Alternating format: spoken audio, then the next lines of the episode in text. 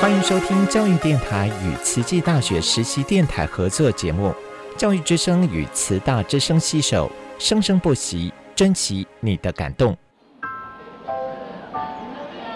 读大学到底有什么了不起的？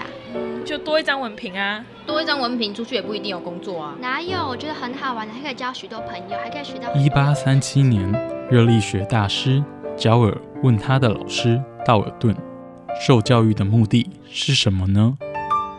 道顿说：“教育的目的在鼓励学生从事基本的问题探索。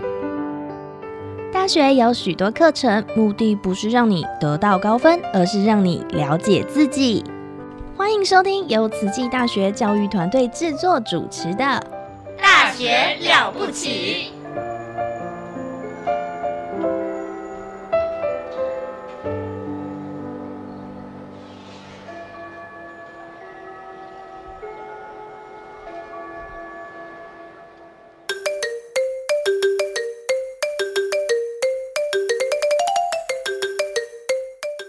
嗨，大家好，这个节目叫做《细菌漫播》，专门聊你不知道的细菌事。我是陈君尧，欢迎你一起来看看这个星期细菌国里发生了什么新鲜事。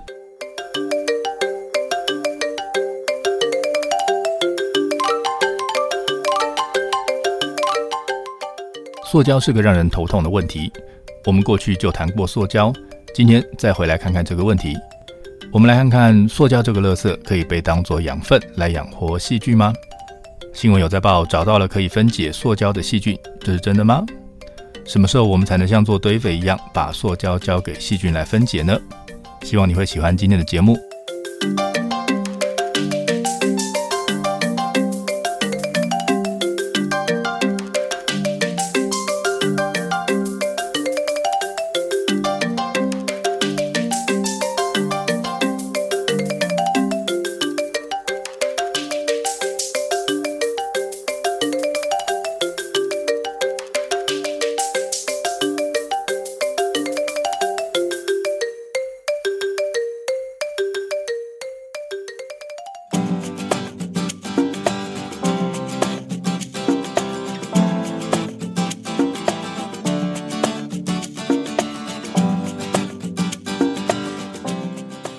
塑胶的污染大家都知道，但是你很难在生活中完全不用塑胶，所以你还是被迫用了。而这些塑胶最后也变成垃圾，跑到环境里面了。那这个在环境里的塑胶，它到底是个垃圾，还是环境里面的生物也可以利用它呢？你一定有看过被太阳晒到变质的塑胶，到了那个阶段，塑胶已经不是塑胶，因为它一碰就碎，完全不能使用。而且这个时候，原本锁在塑胶里面的其他成分会流出来。塑胶分子的键结可能会断掉，而让一些分子跑出来，被水带走，溶在水里面。那塑胶也是个有机物，有机物呢就是一个有碳碳键的分子，所以只要有适当的酵素可以分解它，那就有机会释出藏在碳碳键里面的能量。那人类把那么多的塑胶弃置在山里、在海里，经过长时间的日晒雨淋，会不会它们就变成了野外餐车？每天一点一滴的释出塑胶里面的这些有机分子呢？嗯，你其实想一想，这件事是蛮有可能会发生的。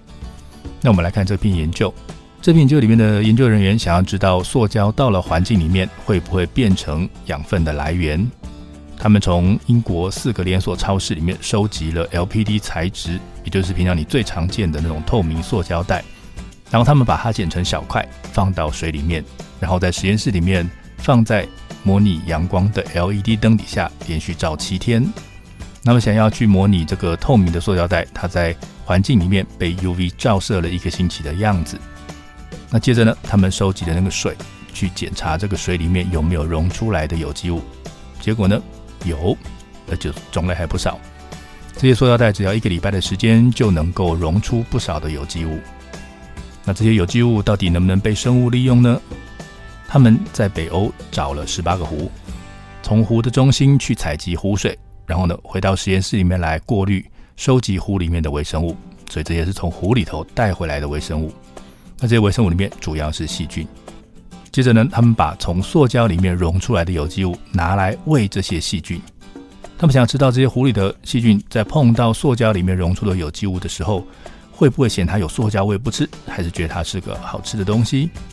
实验结果发现，细菌不但不讨厌这些东西，而且还可以利用这些有机物来当做养分，来快速生长。那作为比较，他们也去收集了在这些湖水里面原本有的有机物来做比较。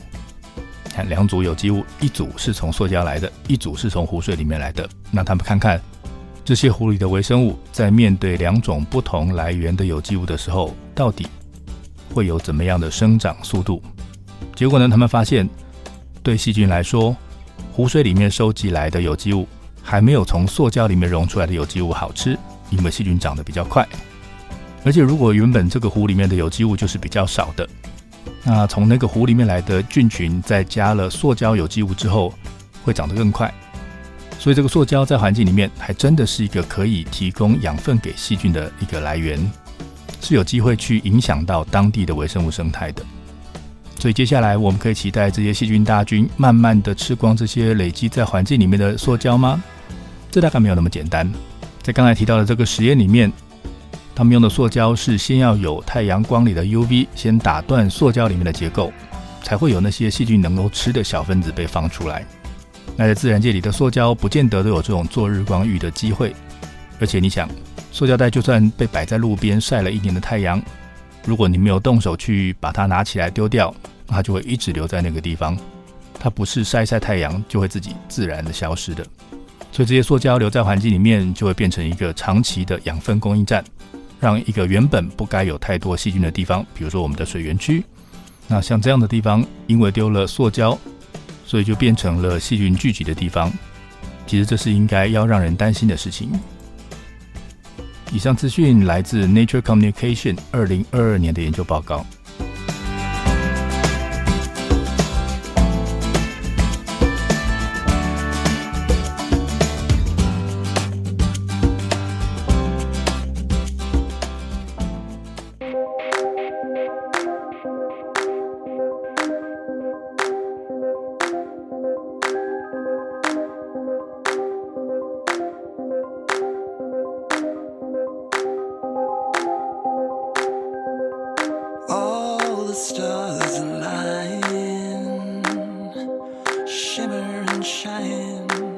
I've waited all my life for such a night.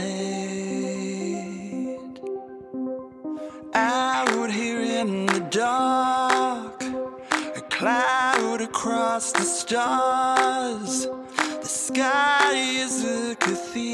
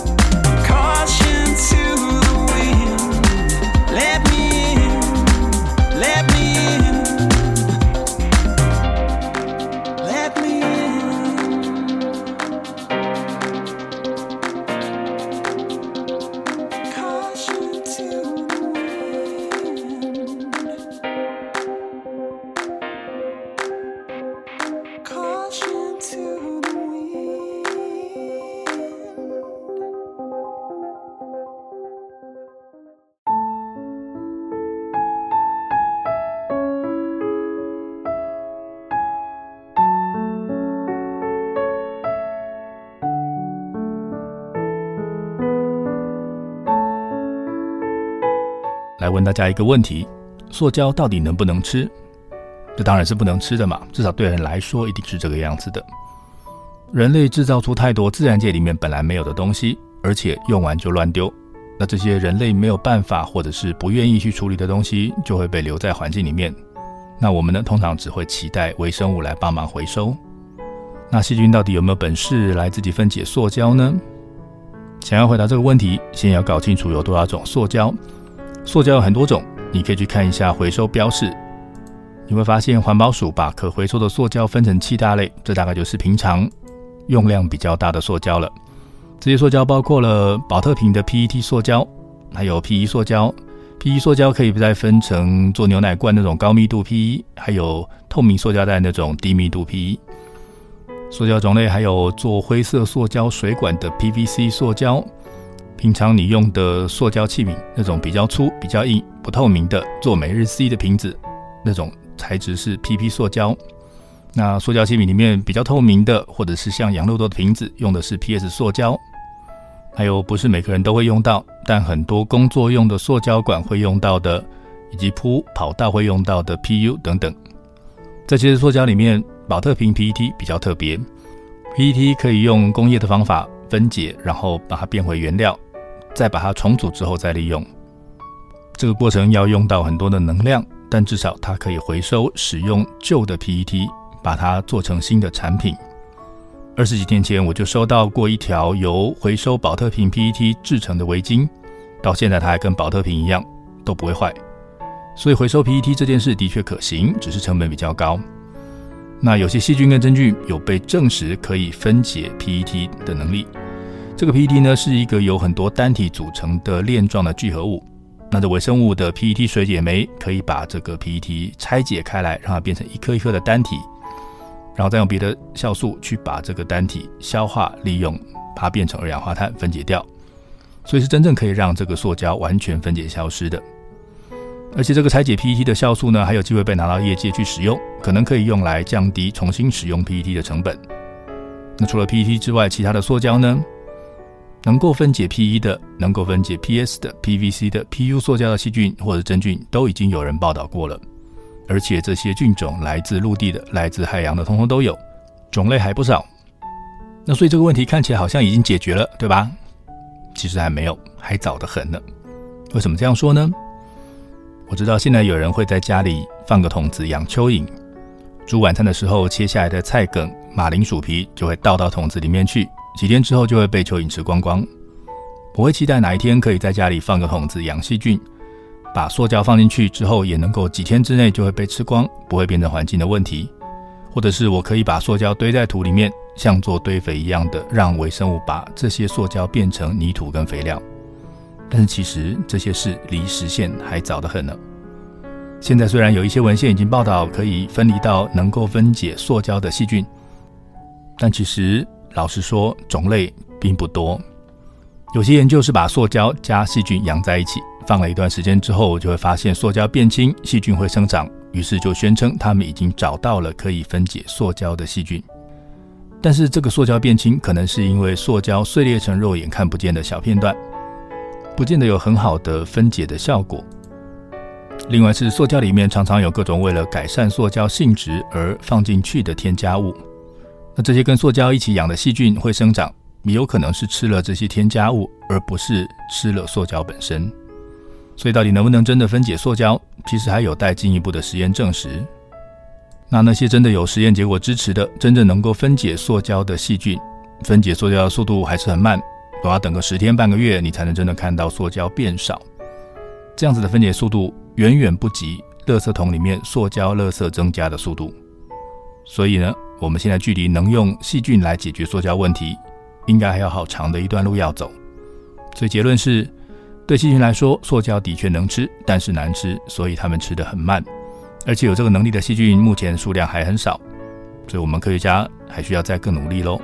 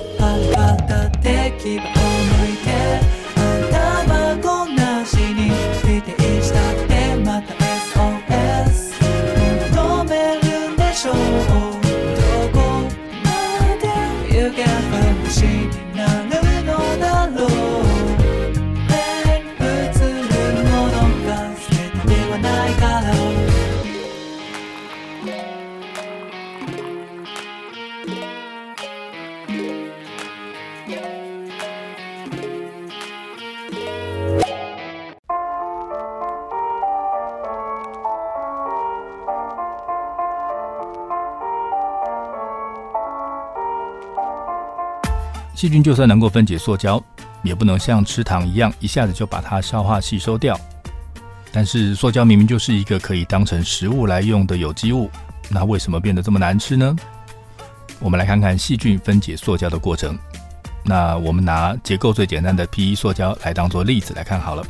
PE 是 polyethylene 的缩写，它的结构呢就是碳原子前后相接连成一串，旁边呢再加上氢，所以它的长相呢就是一条像绳子的长链状的化合物。这条绳子有往旁边连接的侧枝，跟旁边那条绳子接在一起，于是这样一来就会变成一个网状的构造。那细菌要分解它呢，其实很简单，只要从绳头下手，它就可以顺着绳子一路啃过去，这样就好了。所以应该很简单。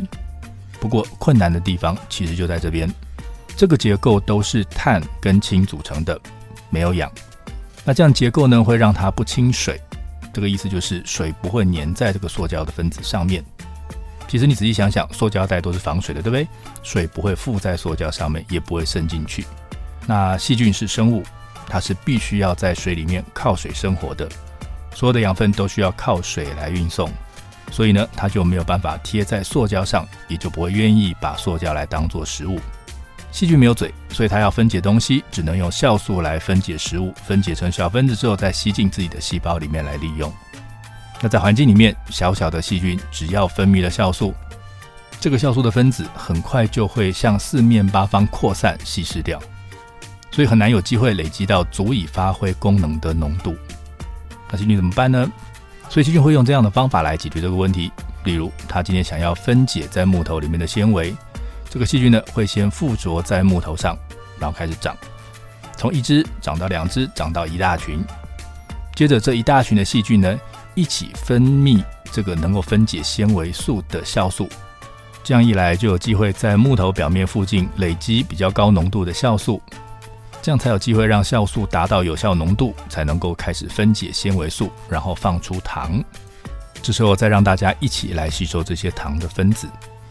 所以，今天场景如果换成一个不亲水的塑胶，细菌就没有办法附着在上面。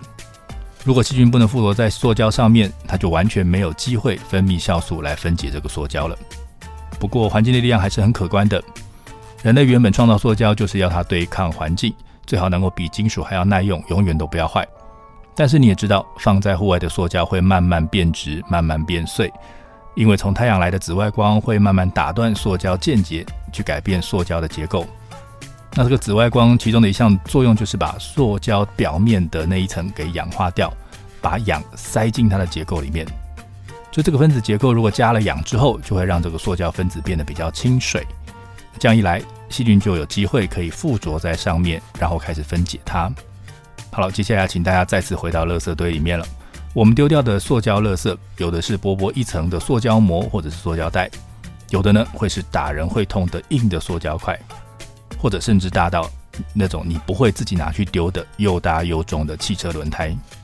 薄薄一层塑胶膜，它有很大的表面，可以照到阳光，可以接触细菌。但是呢，就算是连这样的塑胶在环境里面都要花好久的时间才会分解，那么那些埋在轮胎深处的塑胶成分，就要等好久好久才会有机会露出头来，得到分解的机会。所以这样子的塑胶当然会在环境里面一直摆下去。那在面对分解塑胶这件事情上面，我们到底还有没有机会呢？我想还是有的。有研究发现，有些细菌可以在塑胶膜上附着，而且形成生物膜。这些细菌不知道做了什么事，有什么特殊的本领，才能够好好的长在塑胶上。所以，如果我们能搞懂它们的秘密的话，或许这就会成为我们的工具，帮助我们克服塑胶不亲水的问题。另外，是有好多篇研究报告指出，昆虫会吃塑胶。那或许你也曾经在新闻里面有听过，面包虫可以吃保利龙，它肠子里面的细菌会帮它消化这些保利龙。也有人把昆虫肠道里的细菌分离出来，来做塑胶分解的实验。甚至有人发现昆虫的唾液可以帮忙分解塑胶，用的是我们目前还不清楚的酵素机制。我想这些都是未来还可以继续努力的方向。希望哪一天我们真的能够找到这样的技术，把这些塑胶重新变成生物可以利用的有机物。以上资讯来自 Plus Biology 二零二三年的研究报告。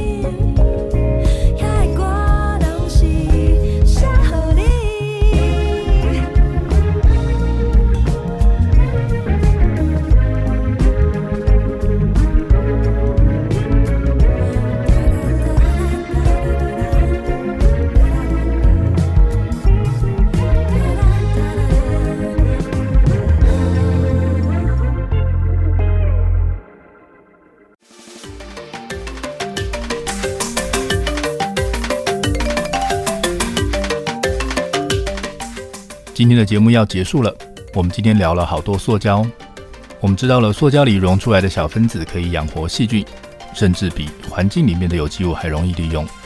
能够分解塑胶的细菌已经有人找到了，但是呢，它分解塑胶的速度很慢，所以细菌不能附着，于是才会难分解。